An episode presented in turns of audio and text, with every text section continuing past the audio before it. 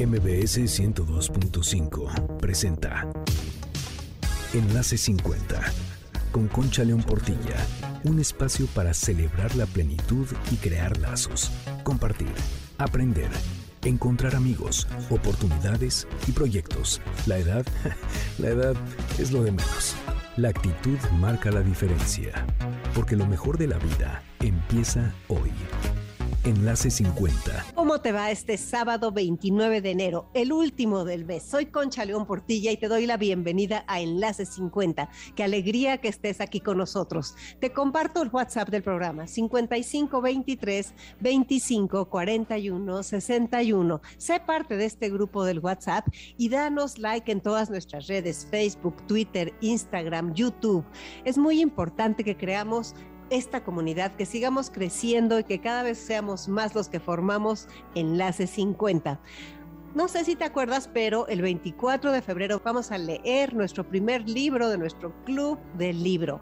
Si aún no tienes ese libro, que es martes en la tarde con mi viejo profesor, con mucho gusto te lo enviamos y nos pones el WhatsApp al 55 23 25 41 61. Y lo mismo, apúntate muy bien este WhatsApp, porque si quieres ser parte del club del libro, solo por ahí vamos a enviar la liga. Quiero platicarte de una frase que me encontré y habla sobre el poder de uno, de uno solo. Y miren qué interesante, dice así, un árbol puede dar vida a un bosque, una sonrisa puede iniciar una amistad, un abrazo puede levantar un alma, una idea puede dar forma al futuro, una vela puede iluminar la oscuridad, una risa puede aliviar la melancolía, un rayo de esperanza puede levantar los ánimos. Una caricia puede indicar que a alguien le importas. Una vida puede hacer la diferencia. Hoy sé tú esa vida, esa persona que hace la diferencia.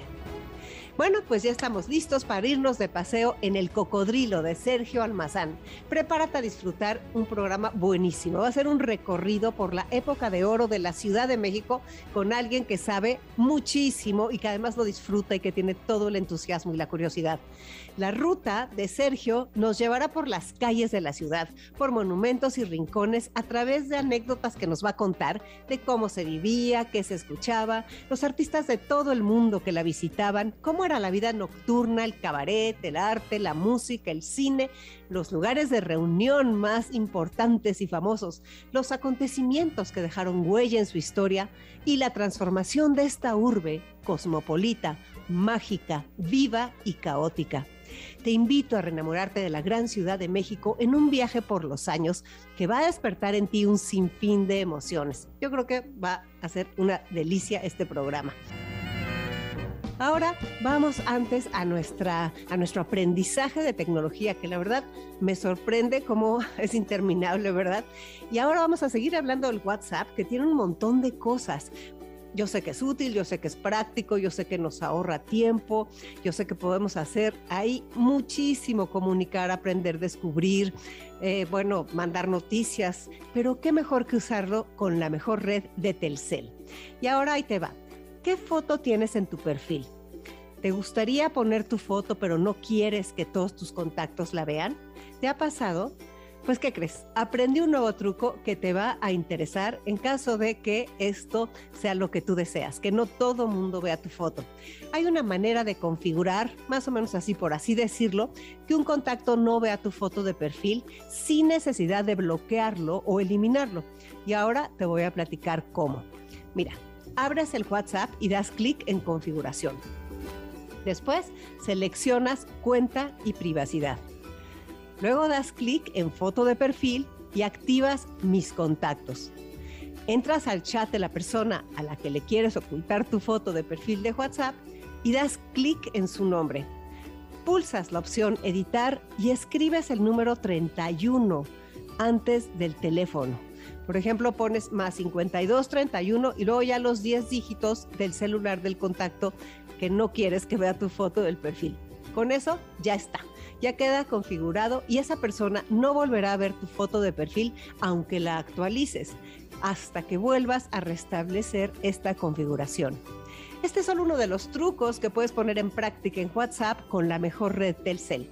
Para conocer de manera sencilla sobre las diferentes funciones y aplicaciones de tu celular Telcel, entra a reconectadostelcel.com a tutoriales y ahí vas a encontrar un montón de videos que te van a ayudar a sacarle más provecho a tu celular, porque Telcel está comprometido en disminuir la brecha digital. Y ahora nos vamos a corte al siguiente bloque con Sergio Almazán, el cocodrilo, a nuestro viaje por la Ciudad de México. Nos despedimos con este danzón. Enlace 50. Enlace 50. Camino por Narvarte, Polanco y Coyoacán. Mi anhelo de encontrarte me lleva al Pedregal. Te busco por Guerrero. Estamos aquí de regreso contigo en Enlace 50, listos para iniciar nuestro paseo a través de la época de oro de la Ciudad de México con Sergio Almazán, el cocodrilo. Bienvenido, Sergio. Mi querida eh, Concha, me da mucho gusto saludarte y tener la posibilidad de conversar. Y yo te decía antes de entrar al aire que por fin se, se me había hecho, eh, que ya tengo derecho de admisión en tu programa este, ya, pertenezco a ese enlace 50, es más, ya me estaba pasando, entonces eh, ya, ya sentía justo y necesario. Y dices algo muy importante, eh, Concha, cómo a pesar de que coincidimos una barra programática de los sábados, eh, pocas veces tenemos oportunidad como compañeros de micrófono poder compartir. Por ello es que valoro y agradezco muchísimo tu, tu invitación y esto abrirá la posibilidad de que ahora te subas tú a nuestro cocodrilo y pasemos eh, uno de estos sábados este, por las calles de nuestra ciudad con tu ojo este, tan afinado que tienes para mirar esta ciudad y no la cuentes también. Ay, pues que será una emoción tremenda, Sergio. A ver, me gustaría que le platiques un poco a las personas que te están escuchando en este momento. ¿Quién eres? ¿A qué te dedicas? ¿Qué te gusta? y que tu cumpleaños es el 5 de febrero, te gusta la historia, hasta el 5, hasta el fecha. Exacto. Sí, sí, sí. Este, bueno, a ver, eh, me he dedicado eh, y en este 2022 el programa de radio, que es la síntesis de un proyecto mucho más amplio que, que he empezado hace poco más de una década y cumplimos nueve años con el programa al aire. Y, este, llevamos 460 eh, emisiones es eh, la tarde de hoy, también sábado. Y lo que hemos hecho es un, proyecto con el único objetivo de poder revalorar, eh, revisitar, reflexionar alrededor de la transición que ha tenido una ciudad como esta, la más importante de América Latina, de las ciudades más visitadas del mundo, eh, eh, una de las más antiguas también, eh, que conserva a pesar de muchas cosas, de cosas naturales, de, este, de ignorancias y prepotencias del, del, hombre sobre esta tierra, sobre esta ciudad que la ha destruido para construir una nueva. a pesar de todas estas crisis que hemos vivido, es una ciudad que puede presumir casi 700 años de, de edificación, y que sus vestigios, su evidencia están ahí a, golpe de nuestra vista. Este, a la mínima provocación se nos aparecen ahí Tlatelolco, Tenayuca, eh, por supuesto el centro histórico, Cuicuilco, están las muestras de las diferentes etapas constructivas históricas de la ciudad. Entonces, ese para mí desde hace más de una década fue un tema de enorme interés. Eh, aunque yo no estudié historia como primera formación, soy comunicólogo, mi interés por la ciudad es un interés eh, que viene, como yo creo nos ocurre, eh, Concha, ya a veces muy tarde nos llega la reflexión de la herencia de nuestros abuelos o de nuestros padres. tuve un abuelo muy viajero en la ciudad, eh, que me invitaba siempre a, acompañarle. Él tenía una fábrica de zapatos y en las calles del centro de la ciudad, en la calle del Carmen, eh, en la calle de Morelos, eh, este, tenía los curtidores de pieles que le ayudaban a conseguir pieles exóticas, este, a limpiar cierto, cierto tipo de, de pieles que le traían. Y me llevaba en su bicicleta eh, él vivía en la colonia Santa María la Ribera, en la calle de Naranjo, y de ahí nos montábamos en su bicicleta y nos íbamos recorriendo hasta llegar a ese populoso barrio de La Guerrero o de Tepito para ese trabajo de las pieles que te menciono. Y yo tendría seis, siete años, por supuesto, ahí no tenemos este, conciencia de la enorme herencia que nos están haciendo, sino hasta tiempo después, que fue enseñarme a mirar la ciudad desde arriba. Eh, montado en la bici, me decía, mira, voltea a ver ese edificio, este, ya viste esa máscara que tiene ahí, este, y me contaba historias, no sé cuántas fueron verdad o no, pero lo que sembró en mí fue una inquietud por esta ciudad. Entonces, a eso me dedico, no hago otra cosa sino que salir a caminar a la calle, eh, leerla, eh, documentarla, explorarla y sobre todo quererla para seguirla conservando, porque aquí en esta ciudad, pues aquí nací, aquí está la historia de mi familia y, aquí me ha dado todo hasta la posibilidad del asombro cotidiano. Qué, bonito y qué interesante eso. ¿Qué regalo te dieron? O sea, realmente el tener una abuelo que te sube a la bici y te lleva y te va contando las historias, o sea, te lo mete hasta la médula, ¿no? O sea, es Exacto, sí. ya, ni siquiera te lo preguntas y cómo te abre el horizonte, cómo une, cómo une el conocimiento y el compartir algo que sabemos con las personas que queremos. Cómo tener un tema aparte de la, vida diaria hace que se, que se teja una relación que te puede llevar a muchas profundidades y a los recuerdos que ahora a tus 51 años los dices como si hubieran sido ayer y con un cariño entrañable. Exacto, eh, Concha, lo dices muy bien, porque yo creo que de las cosas muy valiosas que nos ocurren y que me, temo que en México todavía, eh, siendo una, una, cultura de enormes tradiciones y costumbres, eh, creo que todavía la herencia de los abuelos es fundamental en la historia de una familia y de una persona. Eh, seguramente tú coincidirás conmigo y, y seguro muchos de tus invitados te han dicho, este, ay, lo que mi abuelo me enseñó, o yo escribí este libro por una historia que escuché de mi familia, de mis abuelos. Y, creo, sin lugar a dudas, que esa es eh, la gran resistencia que nos genera en momentos como los que estamos viviendo ahora, una posibilidad de soportar eh, la soledad, de soportar el aislamiento, las transformaciones que nos ocurren, incluso el propio el propio hecho de cómo se ha transformado la ciudad en dos años. Eh, después de un tiempo que estuve confinado, como muchos de tus radioescuchas que estuvimos confinados, al salir a la calle y ver, por ejemplo, sobre insurgentes un carril confinado para la bicicleta, el ensanchamiento de las banquetas de Avenida Chapultepec ajardinadas, este, ver Bucareli, ahora Avenida Hidalgo, que han ensanchado también la banqueta con un jardín bellísimo que le permite, que nos permite a los peatones volvernos a reenamorar de las calles de la ciudad, nos damos cuenta de la enorme importancia que radica en conservar una curiosidad que nos sembraron eh, nuestras familias, abuelos, padres, tíos, este, primos, porque es un derecho la pertenencia de la ciudad es un derecho que está marcado en esa constitución de la Ciudad de México. Por ello considero fundamental conocerla, respetarla, caminarla. Y pues bueno, tú nos dijiste que nos ibas a hablar de la edad de oro de nuestra ciudad, una edad que ahora nos dirás de qué año a qué año es, pero eh, hemos platicado y de hecho gracias por el documento que me enviaste. A mí, no sabes, me llevó a tantos recuerdos porque tengo 63 años. Entonces mencionas, eh, ahora ya vas a entrar tú directo de tema, pero mencionas el patio. Y yo ahí fui a ver a Rafael, yo tenía 13 años y mi mamá me hizo un chongo que para que pareciera más grande. Y te dejaran entrar, claro. Entonces, pues llévanos de viaje, por favor, en tu cocodrilo a esa etapa de la ciudad.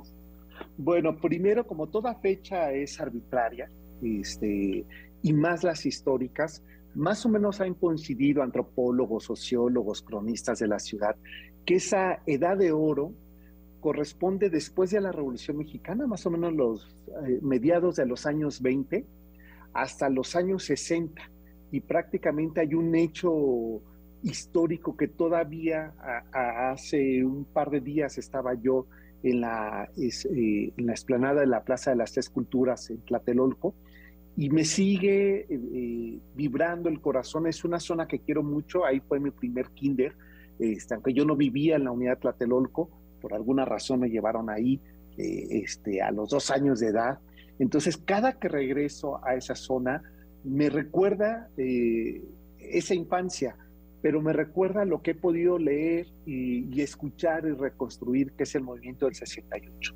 Eh, la noche Tlatelolco de ese octubre del 68 marcaría en Tlatelolco el fin de una etapa, de esa etapa dorada, lúdica, maravillosa, de una ciudad que inició después de la revolución a construir su modernidad hasta alcanzar su lugar internacional gracias al proyecto urbano de construir sobrepaso de la reforma eh, hoteles, eh, centros comerciales, eh, este, vida nocturna. La ciudad se hizo de noche y con eso alcanzó su mayoría de edad.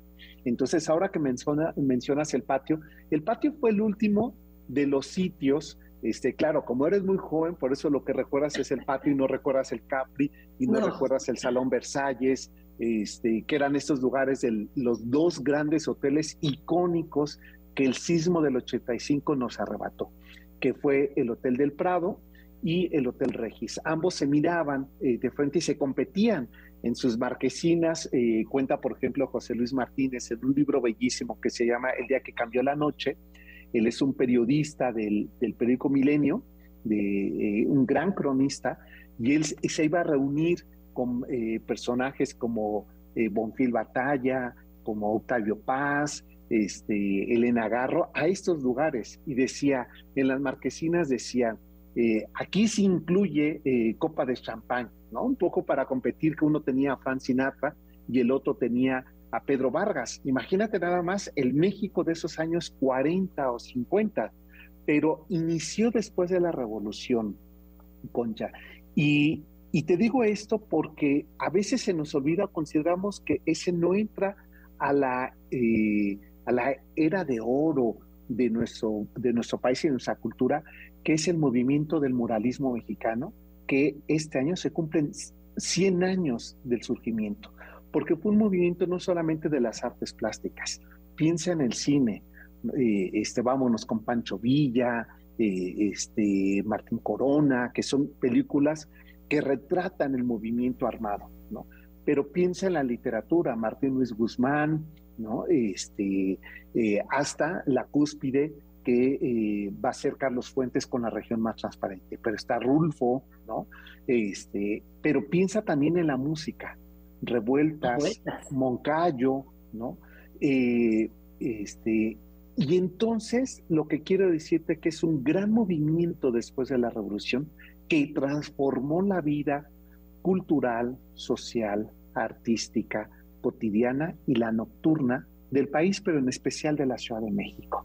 Es, eh, yo cuando lo leo envidio tanto quienes vivieron hace 100 años y que fueron testigos de una ciudad, eh, en palabras de Monsiváis, achaparrada, ¿no? que eran de casas de un solo nivel de la época porfiriana, a empezar a ver cómo se alzaban edificios y cómo al empezar a hacer edificios como el edificio Ermita, en 1928, allí en ese cruce de Benjamín Franklin y Revolución y Avenida Jalisco, ¿no? ¿Eh? El primer edificio Art Deco de Juan Segura que tenemos en México, que era, que imagínate que los vecinos de la villa de Tacubaya, ¿no? Muy cerca de Chapultepec, decían, se va a caer, se nos va a venir encima nuestras casonas coloniales, y ahí sigue, un edificio de ocho pisos, ingenuo el día de hoy para nosotros, ¿no? Claro. Pero en una ciudad que era de un solo nivel, imagina ocho, pisos, era una locura, ¿no? Eso, que parece cosa ajena, está marcando que la Ciudad de México pasaba de una urbe que empezaba a transformar sus rancherías, sus zonas de hacienda, los establos a los cuales yo todavía fui en la década de los 70, se empiezan a desaparecer para dar paso a la vida de la metrópoli, para después terminar en la vida cosmopolita. Y eso implicaba que México fuera también nocturno, ¿no? Y esa época de oro, eh, eh, eh, esa era de oro, tiene que ver, Concha, con un momento en que México se estabiliza después de movimientos armados, de crisis económicas, y tiene el derecho el habitante de esta ciudad, también de sonreír, también de soñar, también de suspirar y también de desarrollarse.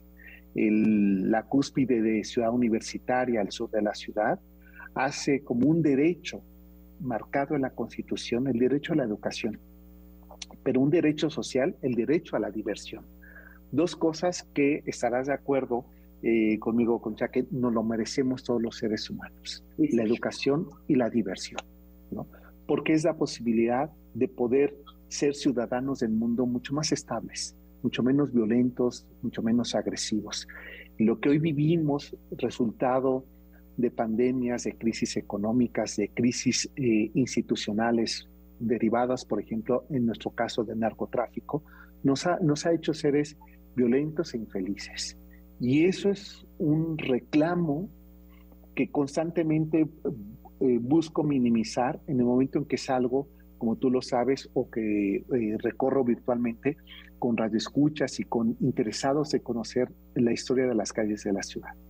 Estoy convencido que a la medida que conozcamos nuestra ciudad, somos capaces de defenderla y de cuidarla. Y por supuesto de quererla. Estás diciendo algo importantísimo, o sea, porque nos hemos metido en una crítica constante y eh, en un desamor con la ciudad. Y realmente la única forma de reconstruirlo, ese, ese amor que de veras nos conviene principalmente a nosotros y a los que nos siguen, a los que vienen después, la única forma es conocerla. Por eso me parece tan importante y tan valioso tu programa en el sentido de que nos paseas por las distintas épocas, eligiendo el cocodrilo. Yo creo que todos los que están aquí saben que era un cocodrilo, pero a ver qué era. Bueno, era uno, uno de, los, eh, eh, de los medios de, transporte en la ciudad, que eran los taxis, en la década de los 50. Unos taxis que eran verdes, eh, no confundirlos con los que después tenían eh, este, su techo color amarillo, que esas eran las cotorras. Esa fue ya una transformación, ¿no? Eran estos totalmente verdes que en sus laterales llevaban como esa dentadura del cocodrilo. Entonces de ahí vino el nombre. Por eso hace nueve años, cuando inicié este programa, que nuestro antiguo director, eh, Concha el Chino, José Antonio Vega, me dijo, bueno, ¿y cómo le vas a poner el nombre a tu programa? Y, le, y, yo le dije el cocodrilo porque a mí me parece que los primeros cronistas que nos dejan una expresión, ese primer golpe, no solamente aquí, en el mundo entero. Tú sales de un aeropuerto cuando vas a viajar y te subes un taxi y le preguntas al taxista, eh, este, oye, ¿qué tan segura? Eh, ¿Dónde me recomienda comer? y te cuentan miles de historias. Entonces yo decía, a ver, yo no soy un cronista oficial en ese momento. Hoy he tratado de formarme para ello. No soy historiador como formación profesional, pero me siento eso, un responsable de estar al frente de un micrófono, como si fuera un volante, y contribuir a un viaje imaginario a la usanza de la radio de los años 30 de hacernos soñar, imaginar, recrear, vivir como ocurría en las radionovelas. Entonces, este, me dijo, a ver si la gente va a entender el concepto del cocodrilo, y el día de hoy casi se ha convertido en un mote en mi persona. Claro, ya te dicen, o sea, ya te dicen así. Ya me dicen así, entonces creo que funcionó. Sergio, danos unos minutos, tenemos que ir a un corte. Soy Concha León Portilla, regreso contigo en un momento. Desde las 10 ya no hay donde parar el coche, ni un ruletero que lo quiera uno llevar. Llegar al centro, atravesarlo es un desmoche, un hormiguero. Enlace 50. Enlace 50. La noche se Gracias. Qué manera de descubrir nuestra ciudad, ¿verdad? Continuamos nuestra conversación con Sergio Almazán. A ver, me estabas diciendo de, la época de los 60 y de los 50 que me encanta. Yo estoy segura que las personas que nos están escuchando quisieran rememorar esos edificios que a lo mejor ya no están o esos cambios de uso de suelo de determinados lugares que visitábamos de niños de otra forma. ¿Cómo, cómo ha cambiado eso? ¿Nos puedes llevar un poquito hacia ese pasado? Vamos a hacerlo en retrospectiva. Hagámoslo de lo, eh, de lo que se llevó el 85 a los 30, cuando se empezó a edificar. ¿no? Pensemos, eh, este, aunque el 85 el sismo no se lo llevó sí se lo llevó el año 2000 eh, una mujer, para que veas lo importante que es la presencia en, nuestro, en el espacio físico. Y estoy usando una metáfora. Eh, pensemos, la zona rosa. ¿Qué personajes te vienen a la mente cuando decimos zona rosa? Pita Amor. Pita Amor era el personaje que lo mismo estaba en las galerías Miraji, que ingresaba a la librería francesa eh, este, con su bastón, con su sombrero, con una, eh, con una flor de naturaleza muerta, con sus grandes faldas, este, sin ropa interior, porque la gran amenaza era cuando entraba a estos lugares. Es, este, te, te, estoy contando casi una, o no casi, una anécdota personal. Yo trabajaba en la década de los 80 en Misa y Reforma, que estaba la librería francesa. Y ahí llegaba, que eran los límites de la zona rosa, llegaba Pitamor y me decía, hey tú Prieto, si no me invitas el desayuno, me voy a orinar aquí. Y se alzaba las enaguas. Entonces, claro que había que invitarla a desayunar. La librería francesa tenía un restaurante francés y había que invitarla a desayunar. Yo tenía 17 años, no tenía ni idea de con quién hablaba todos los días. Eh, hasta que en una ocasión a mi jefe de la librería le dije, hay, hay una viejita que viene que está media loca. Y hoy me dijo que como siempre me he portado bien, que me escribió que un poema. Entonces, en una de las servilletas de, eh, del restaurante, le enseño y me dijo, pues este es un tesoro que debes de guardar, porque esa es la máxima poeta viva que tenemos en este país, ¿no? Por supuesto no hice caso, pero guardé yo esa servilleta. Yo ya a la distancia digo, qué afortunado fui. Pero ahí mismo conocí a Monsiváis. Recordarás, eh, eres joven, Concha, pero a lo mejor te acuerdas. Este, recordarás que había un reportero en el periódico El Universal, primero en Novedad, después en El Universal, creador de las secciones de la ensalada este, Popov, se llamaba, de su columna, que era Leopoldo Meraz. Sí, qué bueno. reportero por. Él lo conocí ahí en esa librería.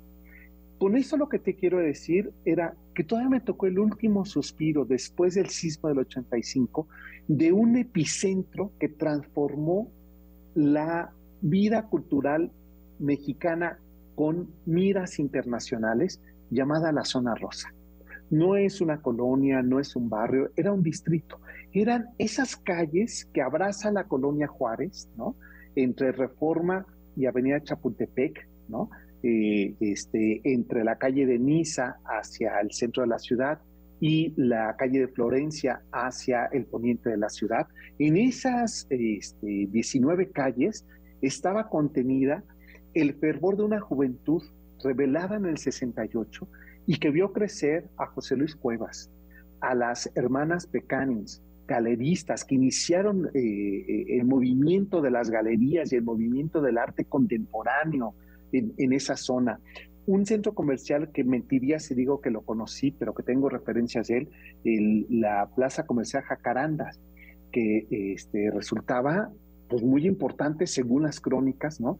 Fue la primera que era toda cristalada, con cafeterías ahí en la calle de Génova y Londres, que, este, que, que tenía las discotecas y, la, y los eh, hoyos funky, donde comenzaba a cantar Betsy Pecanims, el blues eh, internacional, después mexicanizado, donde surgió la carrera de Cecilia Toussaint, por ejemplo, donde los propios hermanos Toussaint este, hicieron su grupo eh, B, es, eh, donde Margot Glantz y su padre, ¿no? que tenía una peletería, fue el primero que trajo a México las, las, las bolsas Gucci, Imagínate nada más donde estaba eh, Pelepier París, es decir, la vida internacional del comercio internacional y en México.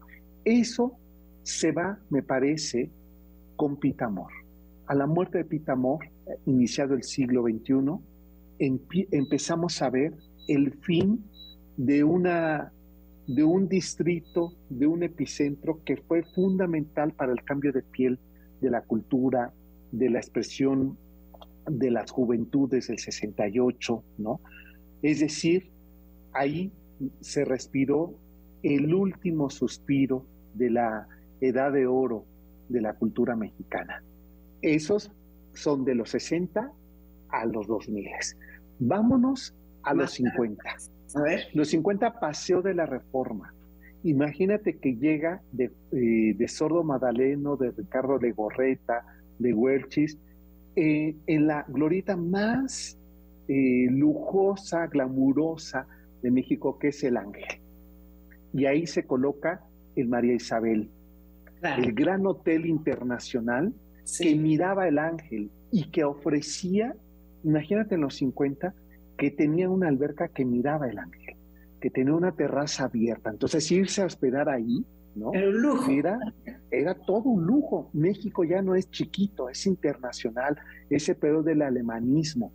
Pero a unas calles más adelante estaba el Hotel Reforma, el, el, que este, este gran hotel de Carlos Obregón Santa Cilia que terminaría Mario Pani y que muy cerquita de ahí eh, ahora está eh, en su esquina para la gente joven que nos está escuchando y que no ubica dónde estaba ese hotel. Ahora enfrente, a un costado más bien, le quedó el, eh, este, el Palacio, la Cámara de Senadores, la nueva Cámara de Senadores, y ahora afuera están, fíjate cómo se ha transformado la ciudad, está la, la venta de cigarros de marihuana, ¿no? Este, ahí, en, esa Plaza Pasteur, ahí mero, ¿no? Pero ese reforma, ese hotel reforma, ¿sabes qué ofrecía? Un, eh, este, un elevador de cristal que miraba sobre reforma. Y además, tener cada habitación un teléfono. Entonces, aquello ya era Único. único. Y el restaurante que después se convirtió donde este, eh, Barrios hacía su programa de radio del espectáculo que miraba Paseo de la Reforma. Pero un poquito más adelante, vámonos al Cron Plaza, donde el Puma hizo su debut. José Luis Rodríguez, imagínate nada más de qué estamos hablando. Y atrás del Cron Plaza, en Atenas número 9, llegaría a ese lugar del cual hacía referencia el patio. Patio. Donde vio nacer las, eh, las carreras de José José, de Juan Gabriel, de Dulce, de Lila Deneken, ¿no? Y venían internacionales también, ¿no? Vaya, te estoy diciendo. Claro, y, le, y, el epicentro de lo internacional. Ajá. Julio Iglesias, Rafael, Mocedades, eh, alguien que ya casi nadie se acuerda de ella, de Rafaela Carrá. Sí, claro que sí. Este, Lola Flores, sí. María Dolores Pradera. Imagínate lo que era eso. Era un México. Vida. Y bueno, claro, era la vida nocturna. Una belleza. Y es como, eh, este, como, como diría eh, Armando Manzanero, diría que eh, el patio fue la educación sentimental del mexicano. Ahí aprendimos a declararnos. Los Panchos hicieron la gran temporada, ¿no? Con Chucho Navarro al frente, ¿no? Este, de los boleros, imagínate. Ya eh, Agustín Lara vio la consagración de sus temas musicales como este, Nadie o este, María Bonita, ahí en el patio, ¿no? Este, Jax y Natasha Gelman, ahí eh, le presentaron a María Félix, a quien después sería su, su esposo, este, Alex Berger. Entonces, eh, Cantinflas eh, ahí tenía un, espectáculo en el patio. Pero si nos seguimos sobre Atenas, llegamos a Bucareli, porque terminamos la colonia Juárez, y entonces nos cruzamos Bucareli y nos vamos ahí en esa esquina maravillosa que era la de El Caballito, que se fue ese caballito para llegar el caballito de Sebastián, y nos vamos sobre Avenida Juárez, llegamos al epicentro de los años 40 de la mayoría de edad de la Ciudad de México. Es decir, ya se permitía la vida nocturna, los centros nocturnos. Y entonces tenemos de un lado el Capri, ¿no? dentro del, eh, del Hotel eh, del Prado, y, este, y ahí pues está la vida más importante, porque vienen los artistas internacionales. Liz Taylor, por ejemplo, se hospedó ahí, eh, este, y llegó a cantar Frank Sinatra. Entonces, imagínate lo que era eso. Eh, de, de, ahí, de ese mismo Hotel del Prado, saldría para casarse en, en, en, Tlalpan eh, María Félix con Jorge Negrete. La gran temporada del eh, charro cantor Jorge Negrete fue ahí, en, ese hotel, ¿no?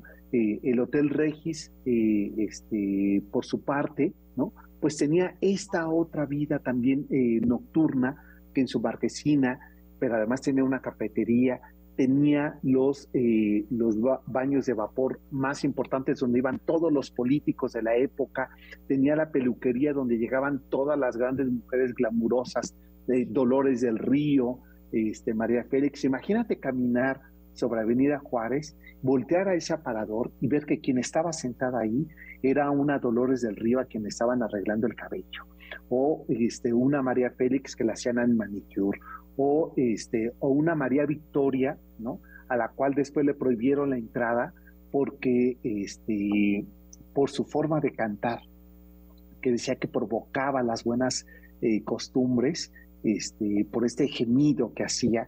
Y entonces ella no pudo cantar ahí, pero se fue a cantar unas callecitas más adelante sobre eje central en el Teatro Margo, que después se llamaría Teatro Blanquita. Entonces, si no, y pero si ya eras un poco más populachero, eh, pues había oferta para todos.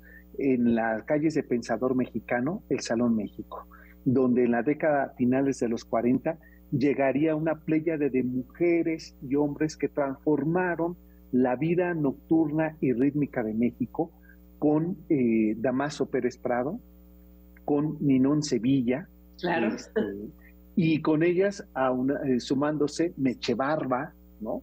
Entonces fue la vida tropical de México, que eh, Celia Cruz con su sonora matancera, imagínate nada más lo que era eso, ¿no?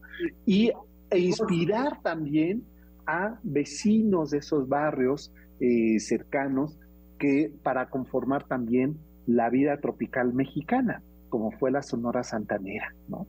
Este, y por su lado, el gran cronista musical de México, que fue testigo de esas transformaciones y que las dejó retratado en himnos, eh, en homenajes a esta ciudad que es Chava Flores.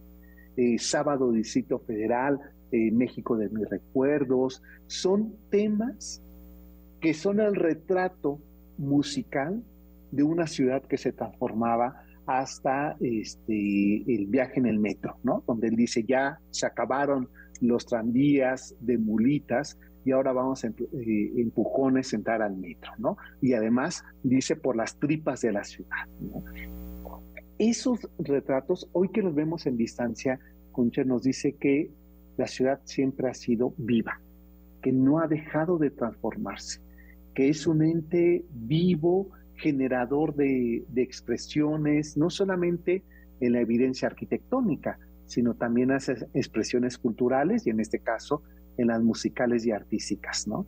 Los rostros que se nos quedan en nuestra memoria, en esos close-up eh, eh, y en esta comicidad que nos regala Tintano, que nos regala Cantinflas, que nos regala Joaquín Pardavé, que nos educaron a ser familia con, cuando los hijos se van, junto con Sara García, eh, y los hermanos Soler, ¿no? Fue la educación eh, institucional de los registros de familia que fuimos aprendiendo. Todos en nuestra casa tuvimos un tío que quería ser Pedro Infante, este, tuvimos una abuela que se comportó como Sara García o como Prudencia Grifel, este, todos tuvimos un, tío eh, chistoso y fronterizo como Tintán. Entonces, pero todo eso lo aprendimos en las pantallas y otro elemento, los cines. ¿Qué me dices, Concha, por ejemplo, en Paseo de la Reforma, del cine Paseo, del cine Diana, del cine, del cine latino de dos pisos? ¿Tú te acuerdas con ese mural maravilloso? Esas esculturas gigantes. su, su foyer, su entrada de estilo Art Nouveau, este, con su eh, alfombra roja, o si nos vamos a la San Rafael, el cine Orfeón, ¿no? Este, y que eran verdaderas excursiones y eventos sociales a los cuales había que ir, este, eh, diría Chava Flores de Tacuche, a, eh, a, esos cines. Eh, fíjate que en los, en los 90 me invita Carlos Monsiváis que este, en la muestra de cine que se iba a presentar eh, este, una película de un español y, que lo habían invitado para que él este, le diera la bienvenida al director ahí al, cine latino. Entonces nos invita a un grupo de amigos a que fuéramos y en la entrada, en esa escalinata que tú hacías referencia, había una mujer muy exótica este, que te daba la bienvenida. Me acuerdo mucho que tenía un vestido verde con unos guantes rojos, ¿no? Este, y muy seductora su, su, postura en la escalinata, te da la bienvenida.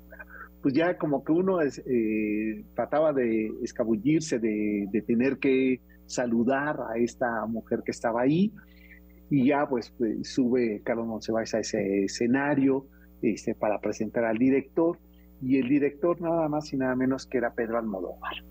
Y la película era Tacones Lejanos, y aquella mujer que estaba en la escalinata era Miguel Bosé. Ándale.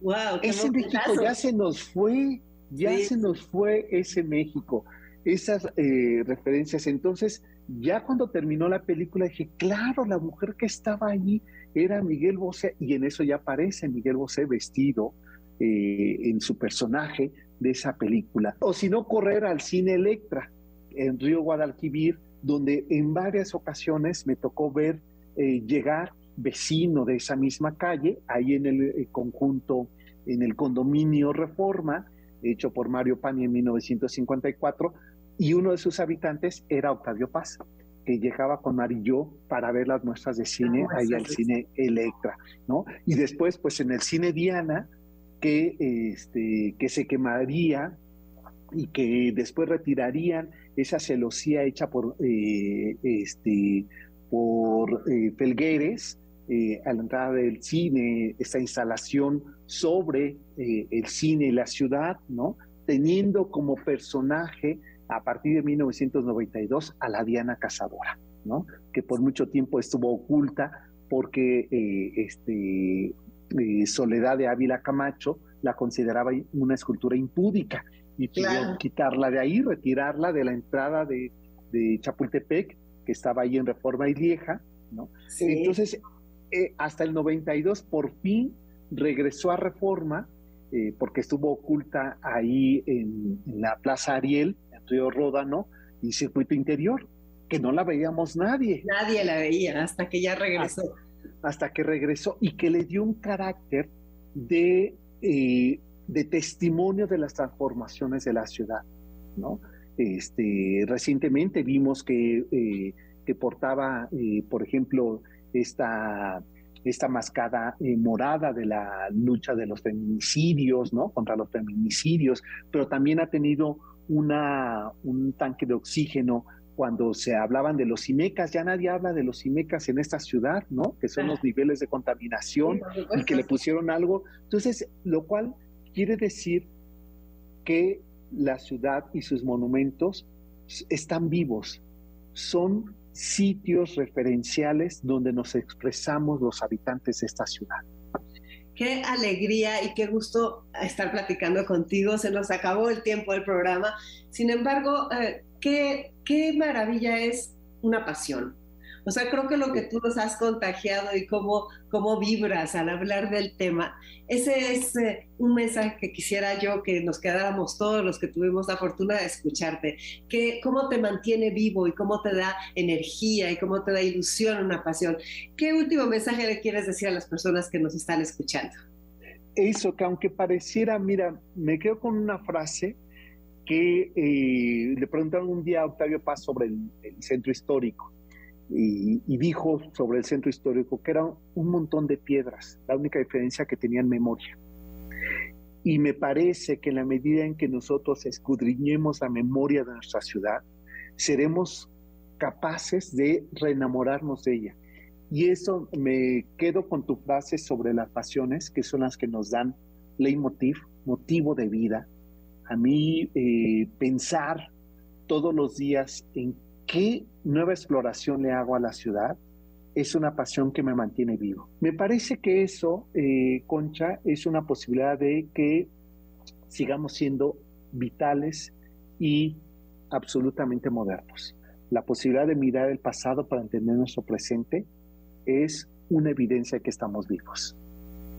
Sin duda, yo invito a todas las personas a que viajen con el cocodrilo todos los sábados a las 4 de la tarde Además de que pues muy pronto estarás aquí con nosotros y un día organicemos, ya que se pueda, organicemos una visita, llévanos de paseo a pie. Por favor. Sí, mira, y sabes qué estaba pensando, hasta podemos hacer un turibús. Estaría genial. Eh, pues, lo voy a platicar con, eh, con mi productora que busquemos eso. Invitemos a tu público y al mío eh, a, a, sumarlo y a que recorramos esta, esta ciudad eh, vista desde arriba, eh, vista desde otros ojos, y si no, salir a caminarla, es una buena posibilidad. Concha, y ahí dejo la, la invitación cuando tú así lo consideres pertinente, este, que nos visites y que nos cuentes también tu experiencia con esta ciudad. Claro que sí, Sergio, pues te lo agradezco mucho y muchas gracias por haber estado aquí en Enlace 50. Gracias, Concha, y un saludo para todo tu público. Soy Concha Leo Portilla, quédate en Enlace 50, vuelvo en un momento. Qué bonito es recordar el barrio en que vivimos, los momentos felices que pasamos. Enlace 50. Enlace 50. Llaman calle, calle de noche, calle de. Bueno, pues ya estamos de regreso después de nuestro paseo por la Ciudad de México. Muchas gracias a Sergio Almazán, el cocodrilo, por esta vuelta tan interesante y tan emotiva. Vamos a hablar ahora de tu salud, porque la verdad es tiempo de hacer un perfil anual. Dentro de todos nuestros buenos propósitos, nuestra salud debe de ser, yo creo que el número uno, porque la salud es fundamental. Al pasar de los años, la atesoramos cada día más, así que ámate lo suficiente como para llevar una vida saludable Tu salud es lo más importante.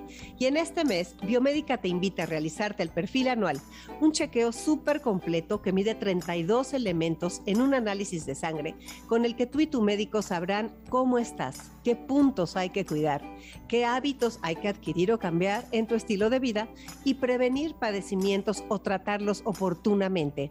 De veras, mientras más pasan los años, más importante es cuidar nuestra salud. Y como cumple 30 años, Biomédica, el perfil anual cuenta con un precio especial de 3.930. Pero eso no es todo, porque además, si tú compras un segundo perfil para otra persona, recibes un 30% de descuento adicional. Así que chécate y recuerda, un chequeo anual es tu mejor regalo para este año. Los diagnósticos oportunos salvan vidas y cambian vidas. Para gozar todo lo que quieres, lo primero es estar sano. Empieza por ahí y aprovecha los descuentos que tiene Biomédica con ese servicio excepcional que los caracteriza. Llama al 55 55 40 91 80 para agendar tu cita o manda un WhatsApp al 55 79 18 59 98. Visita las redes sociales de Biomédica, Twitter, Facebook, Instagram, Biomédica MX. Consulta a tu médico, quien es el único facultado para indicar a cada paciente los estudios de laboratorio a realizar de acuerdo a su historia clínica e interpretar resultados. Aplican restricciones, no aplica con otras promociones, consulta indicaciones. Responsable sanitario, cédula profesional 3717779 UANL.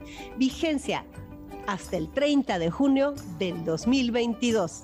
Biomédica, tu salud, nuestra pasión.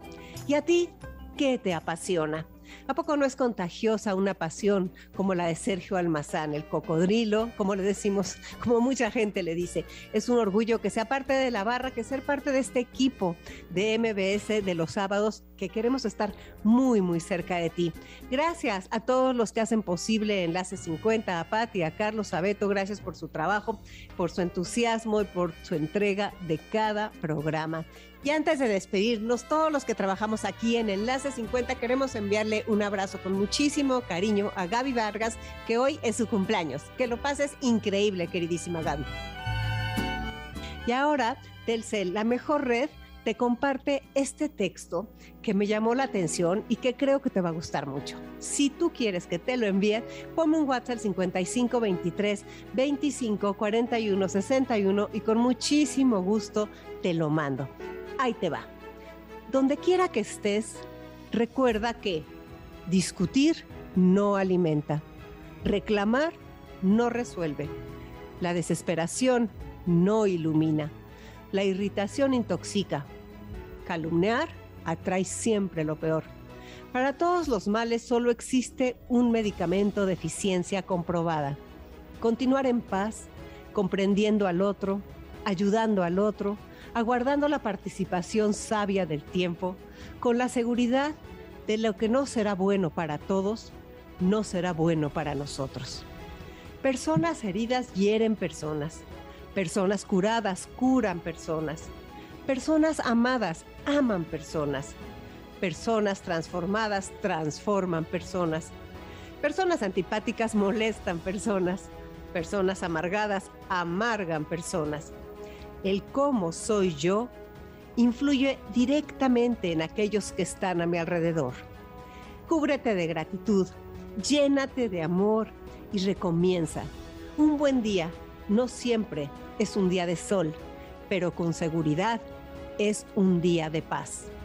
De seamos embajadores de la paz y la armonía y que la gente quiere estar cerca de nosotros por esa buena energía que irradiamos y compartimos. Ya se quedan ahora con Dominique Peralta en Amores de Garra, hablando de esos animales, de esas mascotas que tanto queremos y con la manera tan increíble que ella tiene de hacer los programas. Recuerda que la vida siempre se divide en dos, lo que has vivido y lo que te queda por vivir. Y aunque te quede un solo día por vivir, tienes toda la vida por delante. Así que a gozar. Soy Concha León Portilla, te mando un abrazo con muchísimo cariño.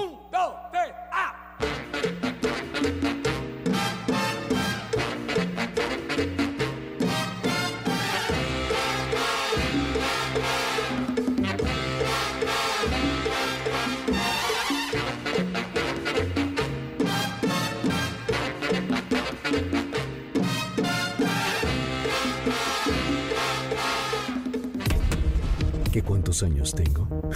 ¿A quién le importa? MBS 102.5 presentó Enlace 50 con Concha León Portilla. Te esperamos el próximo sábado, 1 a 2 de la tarde, por MBS 102.5.